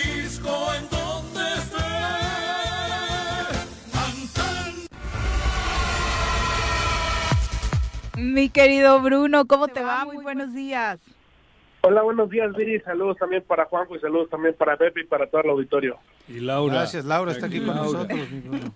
Ah, Laura también. Si saludan, saluden a todos, niños. Cabrón, que ya tienes tu diplomado. Ay, el tienes tu diplomado. el educado. Tu diplomado, chico.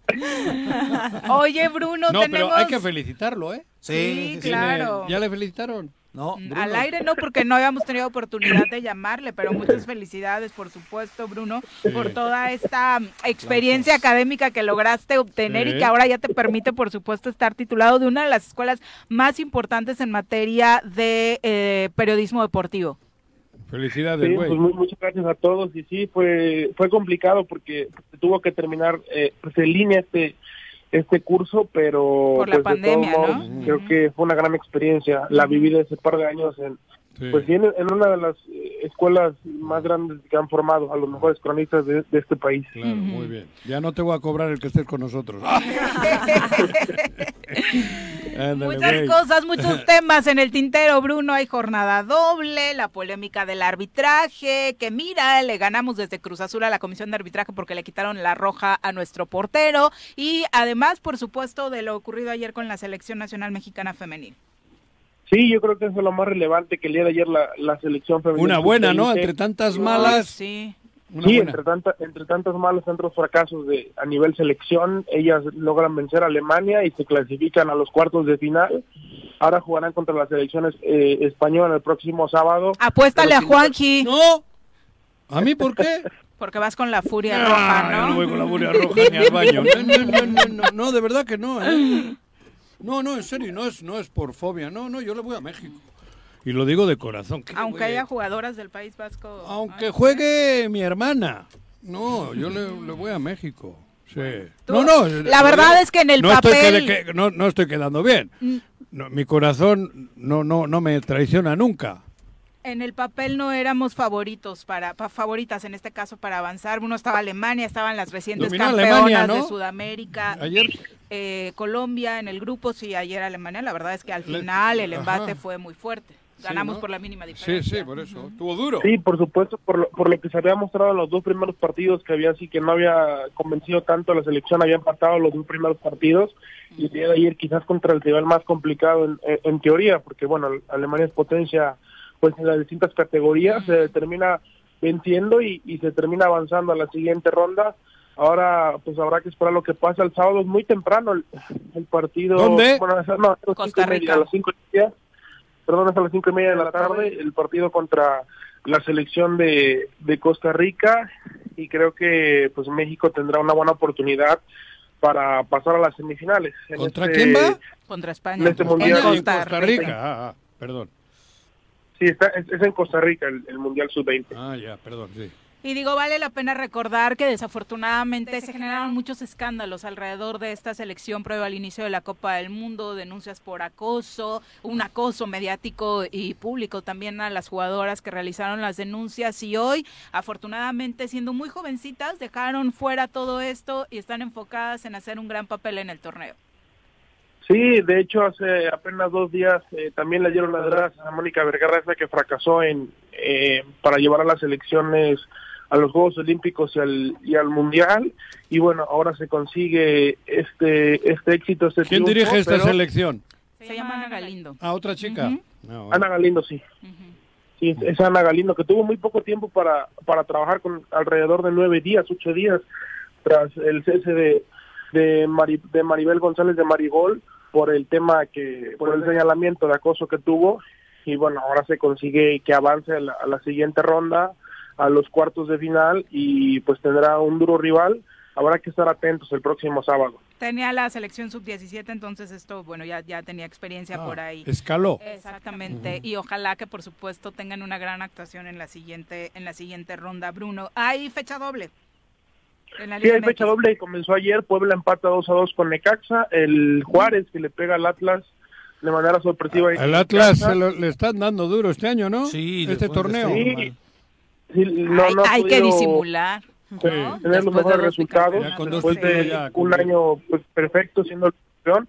El Mazatlán que empata 1-1 con el equipo de Querétaro y el día de hoy hay un, bueno, se, especu- se especula que este podría ser el partido de la jornada, donde el Toluca, que es el 1, competirá en el Estadio Nemesio 10 contra Monterrey, que es el 2. También eh, Pachuca América, Cruz Azul Tijuana, eh, que le quitan ya la, le levantan el castigo a Sebastián Jurado, le quitan la, le quitan la roja y además suspenden a tanto a Fernando Hernández Gómez, el árbitro que, que es de Cotepec, es de Cuernavaca, que es de. Cotepec, y que fue el partido que fue el que silbó el partido entre Cruz Azul y Toluca, y además también al Gato Ortiz, que pitó el clásico tapatío, que también tuvo un arbitraje muy polémico. Pues no, y a lo los del del bar, Ah, eso, a eso te iba a preguntar. De pronto vemos, la noticia es que ya no van a aparecer el central y sus banderas eh, en la siguiente jornada. ¿Y los Y del los bar? que le dieron la indicación desde Claro. el palco. a los meseros del bar.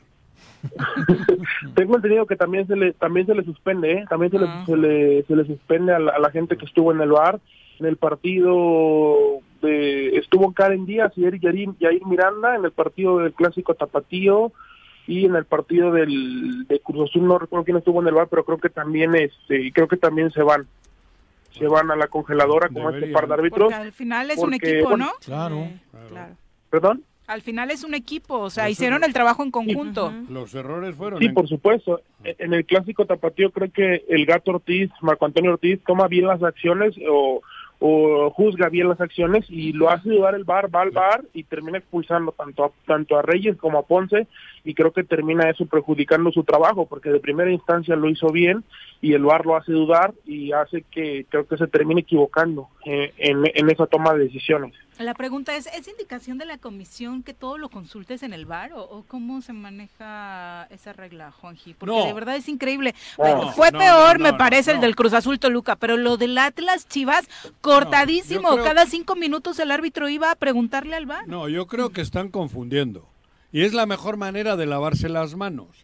Eso no Que ocurre en Inglaterra. Tuve un claro. partido de Inglaterra y pocas veces A las que debe ir. Así. solo en las que estás en el paredón El ya y te van a el- fusilar. El gol, un penal, ¿no? Sí, pero, Quizá. pero, y, y no van en todas. O sea, le dicen es penal y punto, cabrón.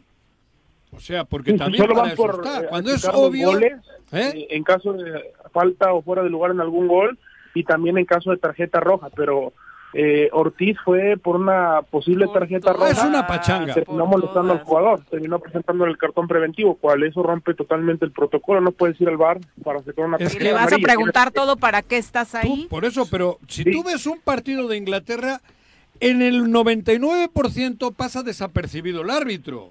Los jugadores se dedican a jugar. Es otra. Nosotros, no es que somos, tenemos otra idi- idiosincrasia. te- es que somos distintos los latinos, cabrón. El fútbol inglés juega 95 minutos y de los 95, 89 se han partido el alma. Y los árbitros no se meten en pedos. Aquí el show es de los árbitros. Sí. Qué bueno que se les castiga de entrada, Bruno, para que quede el Pero hay que cambiar eso, ¿no? hay Sí, que corregir. para corregirlo en los siguientes juegos, por supuesto. Muchas gracias, Bruno. Gracias. ¿Dónde sí, colgaste el diploma? rápida- quisiera felicitar rápidamente al profesor eh, Alberto Miranda, que el día de ayer lo tuvimos en la entrevista. Ya que nos es el primer, sí. eh, el primer entrenador eh, morelense en ser seleccionador nacional. Lleva a Hungría la próxima semana a unas chicas en básquetbol 3x3 en el Mundial Sub-18. Ah, mira. Bien. Ah, nos comentaba parte del público eh, de Radio Escuchas del Choro que estuvo muy buena la entrevista. Obviamente, como todos los contenidos del Choro, los pueden ver a través de nuestras redes Claro. sociales o escucharlos si se lo perdieron. Lo único que me molesta del pique es que me mueven el micrófono y los audífonos, güey. gracias, saludos.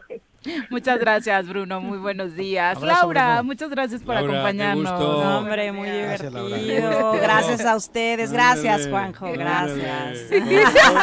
Por, por insiste. No, bueno. Ya nos vamos, señora Rezo, vayas a descansar, a dormir. Voy para- Creo que ya no lo vemos en toda la semana, eso me alegra. Pepe, Voy a Pachuca, buenos me voy a días.